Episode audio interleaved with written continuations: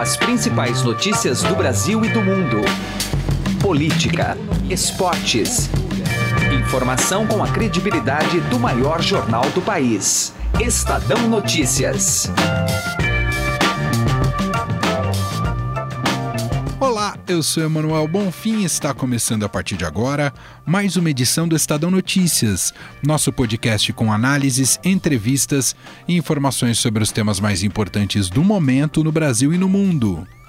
A mesma engenharia das redes sociais que, de maneira muito competente, ajudou Bolsonaro a vencer as eleições, tem sido um epicentro de crises e desgastes para o presidente desde que ele assumiu o poder.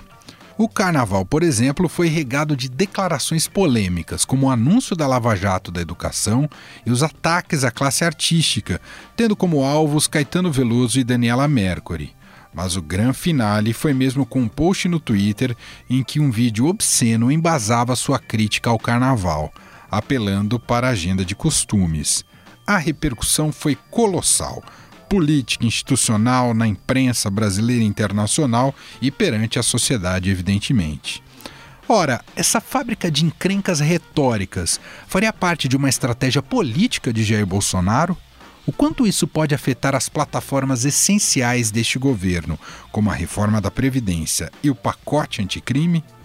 Conversamos sobre o tema com a colunista aqui do Estadão, Vera Magalhães. Daqui a pouco a gente ouve. Enquanto o governo Bolsonaro cava suas próprias crises, a oposição desarticulada perde a chance de surfar nesta onda para dar amplitude às suas pautas. A conclusão é do repórter de política do Estadão Ricardo Galhardo, também convidado do programa de hoje. Além de dividida, a esquerda está perdendo na batalha de narrativas, segundo Galhardo. O Estadão Notícias é publicado de segunda a sexta-feira, sempre às 6 horas da manhã, e você pode nos seguir e assinar gratuitamente em múltiplas plataformas: iTunes, Deezer, Spotify, Google Podcasts e qualquer agregador de podcasts. Seja bem-vindo e bem-vinda e boa audição. Estadão Notícias. Começou o Boxing Week no Shop Together, o e-shopping com mais de 300 marcas como Lely Blanc, Schutz, Carol Bassi, além de marcas exclusivas como Mixit, Animale e Ricardo Almeida. São descontos de até 50% off. E o melhor, você pode parcelar suas compras em 10 vezes sem juros e receber tudo em casa, com entrega imediata e troca fácil e sem custo. Acesse já e confira o Boxing Week do shoptogether.com.br. Shop Together se escreve Shop 2 Gather. Estadão Notícias. Política. Agora o nosso papo é com a colunista do Estadão Vera Magalhães. Vamos falar sobre o governo que gosta de fabricar as próprias encrencas. Tudo bem, Vera? Como é que você está? Tudo bem, Emanuel. Um prazer participar aqui do podcast com você. Vamos lá. Bom, a gente acompanha aí mais uma vez, uh, e são vários episódios desde que o governo começou lá em 1 de janeiro de 2019, o presidente utilizando o Twitter, uh, criando polêmicas, entrando em polêmicas desnecessárias e criando esse, essa nuvem né, de bastante espessa e que torna difícil a própria gestão, administração e visão do, do, da, da, sociedade perante o governo. Não se vê estabilidade. A minha pergunta é uma só, Vera. Até onde isso vai dar, caso o governo, se realmente o modus operandi for esse, no que, que isso pode resultar, hein, Vera? É muito difícil prever até onde é, se pode ir com essa estratégia de confronto é, aberta, né? É uma estratégia que usa as redes sociais como uma plataforma de confronto com uma parcela significativa da sociedade, é, para prestar contas a uma outra que é minoritária e ruidosa, que é essa rede de fanáticos das próprias redes sociais. É, e eu não sei direito também qual é o objetivo, Emanuel. Me parece algo burro a, é, de ser feito.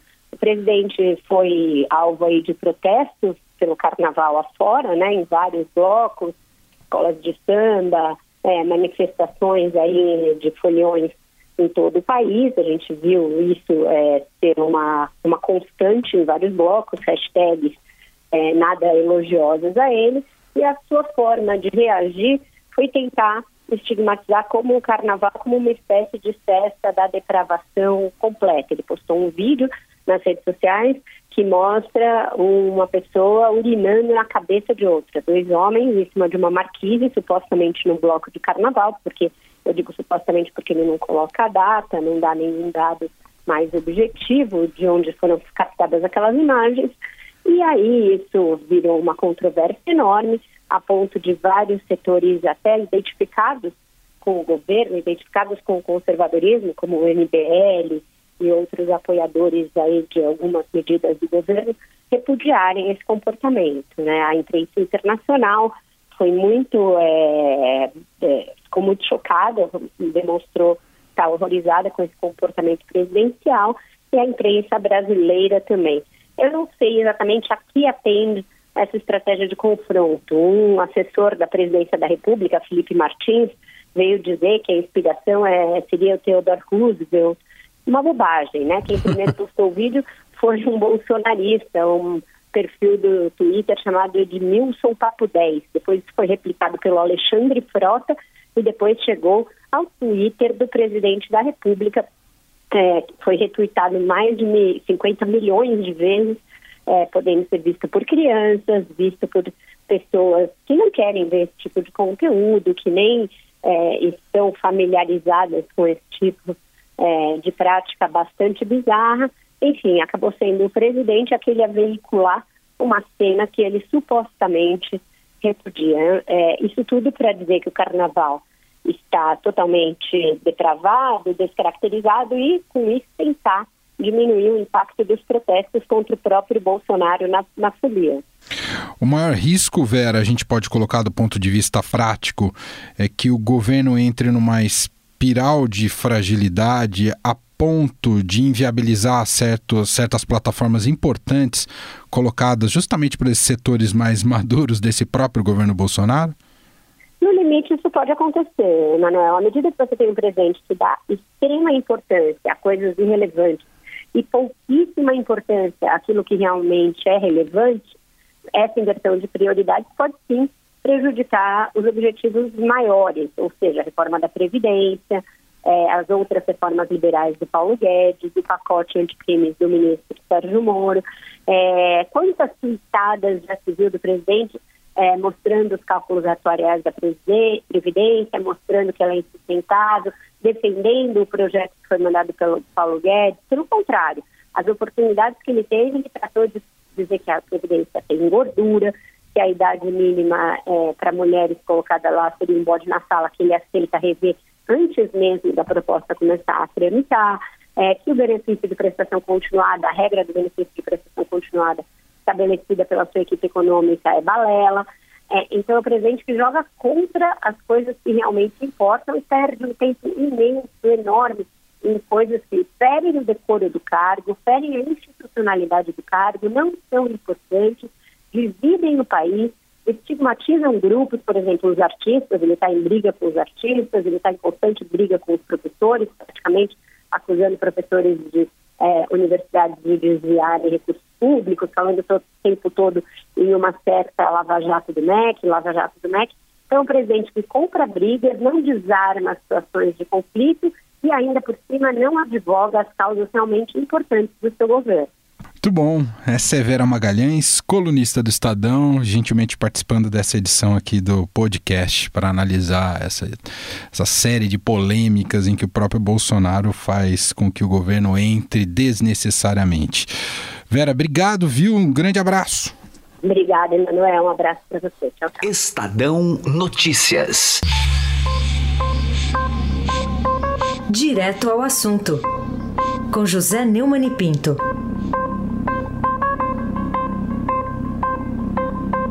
Pois é.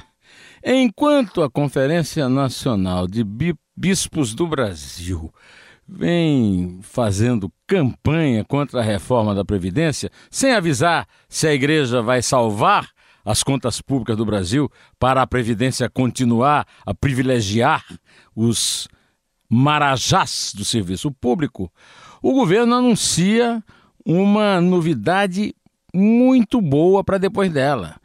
Rogério Marinho, que não se reelegeu deputado federal pelo PSDB no Rio Grande do Norte, porque fez a reforma trabalhista, um dos raros avanços devidos ao governo Temer. Na verdade, a reforma foi mais do relator Rogério do que do presidente da República e de sua equipe. De qualquer maneira, foi um grande feito. É, está anunciando que vai ser extinta a unicidade sindical.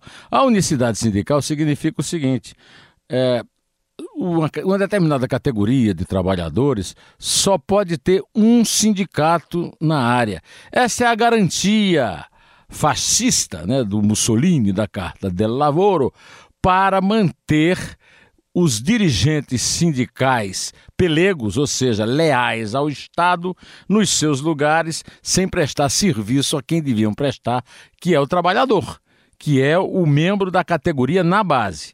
Pois é, o Brasil tem essa herança de, do Estado Novo de Vargas, né, da unicidade sindical, e o pessoal do Sindicato do Metalúrgicos de São Bernardo de Diadema, a época do Paulo Vidal, antecessor e padrinho do Lula, queria enfrentar esse tipo de coisa, que é o, o certo. É, a democracia prevê a pluralidade, então a que haja tantos sindicatos quantos sejam mais representativos dos trabalhadores, o que não quer dizer que isso é, provocaria uma explosão do número de sindicatos, já é um número explosivo no Brasil.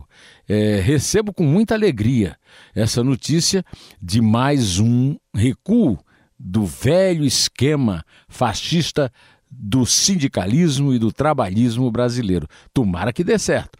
Tomara que essa aliança de igreja com esquerda não corroa essa medida útil e necessária para o bem do trabalhador. José Neumann e Pinto, direto ao assunto. Estadão Notícias. Política.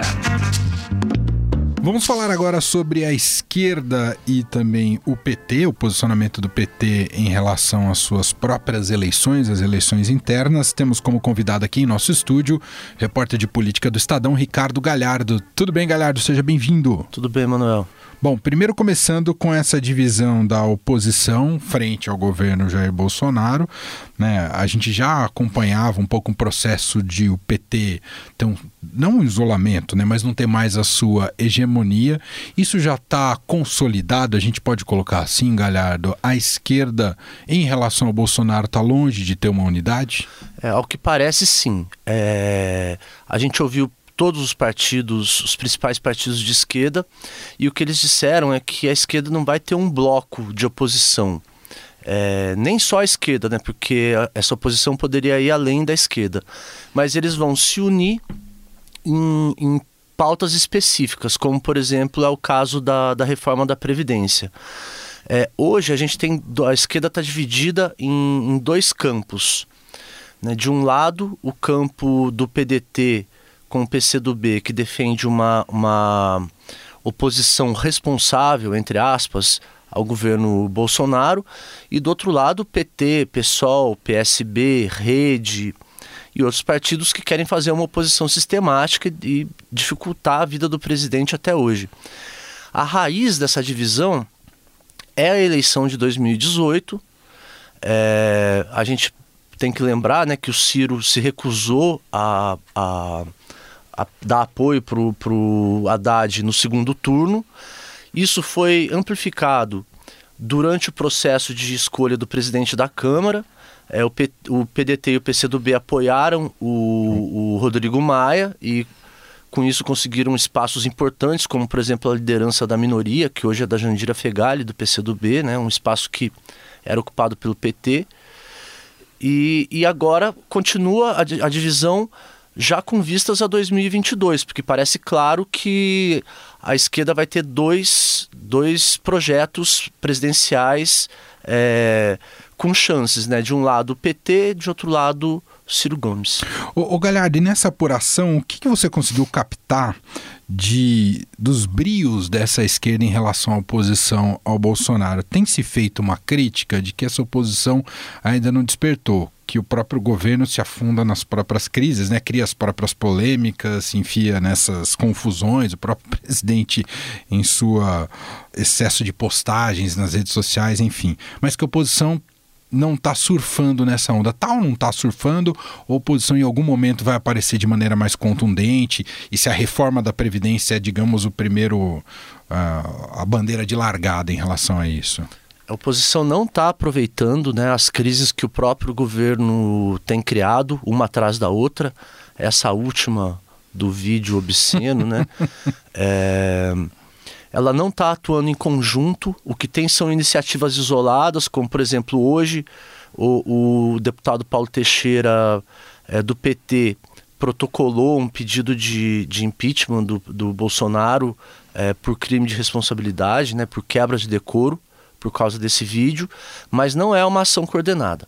A única derrota que foi imposta ao governo até agora na, no Congresso foi uh, da, do, uh, que o, o, governo queria impor sigilo uh, a determinados documentos.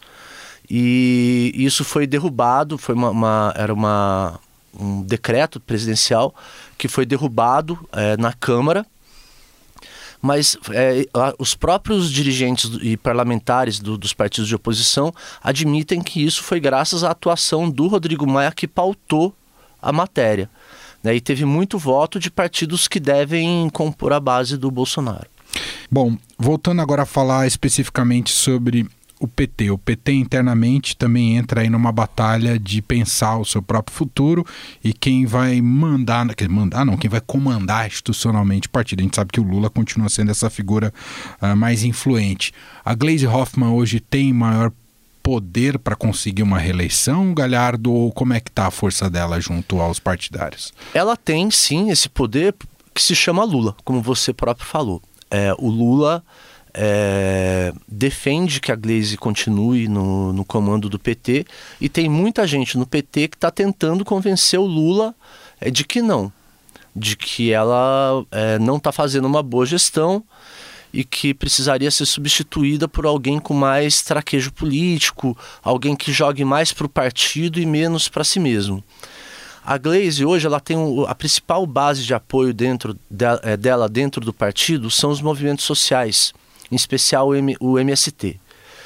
Por quê? Por causa desse discurso combativo, desse, desse estilo muito combativo e muito para fora do partido que ela tem, né? De subir na tribuna, é, peitar os, os, os, parlamentares da direita, do centro, é, de estar tá sempre muito próxima ao, à base do partido. A corrente, a maior corrente do partido, construindo o Novo Brasil, que é a corrente dela, está dividida há mais de um ano e tem um setor que claramente quer que ela saia. Esse setor, já no final do ano passado, tentou fazer uma articulação para tirar a Glaze e para botar Fernando Haddad, mas o Lula barrou essa articulação. Agora, hoje, o, o, o grande jogo é para ver se conseguem é, convencer o Lula de que a Glaze não é o melhor nome para dirigir o PT. Análise de Ricardo Galhardo, repórter de política aqui do Estadão. Obrigado, viu, Galhardo? Eu que agradeço, Manuel. Estadão Notícias.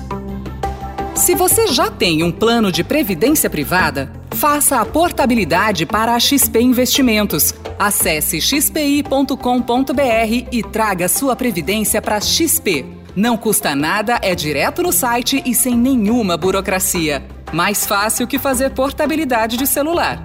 Se você ainda não tem previdência, abra agora sua conta na XP Investimentos.